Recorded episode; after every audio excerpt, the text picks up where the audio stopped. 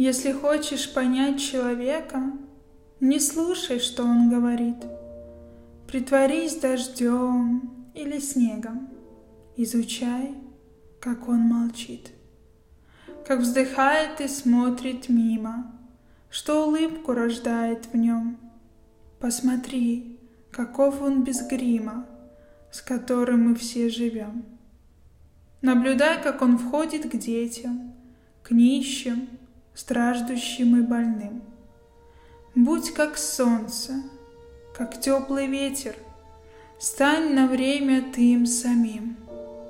Не старайся быть хуже, лучше, Без оценки смотри сейчас. Прямо в сердце его и в душу, В глубину незнакомых глаз. Если хочешь понять другого, Вглубь иди тогда не вовне, не всегда стоит верить слову, часто истина в тишине. Подписывайся на мой инстаграм, который написан в описании.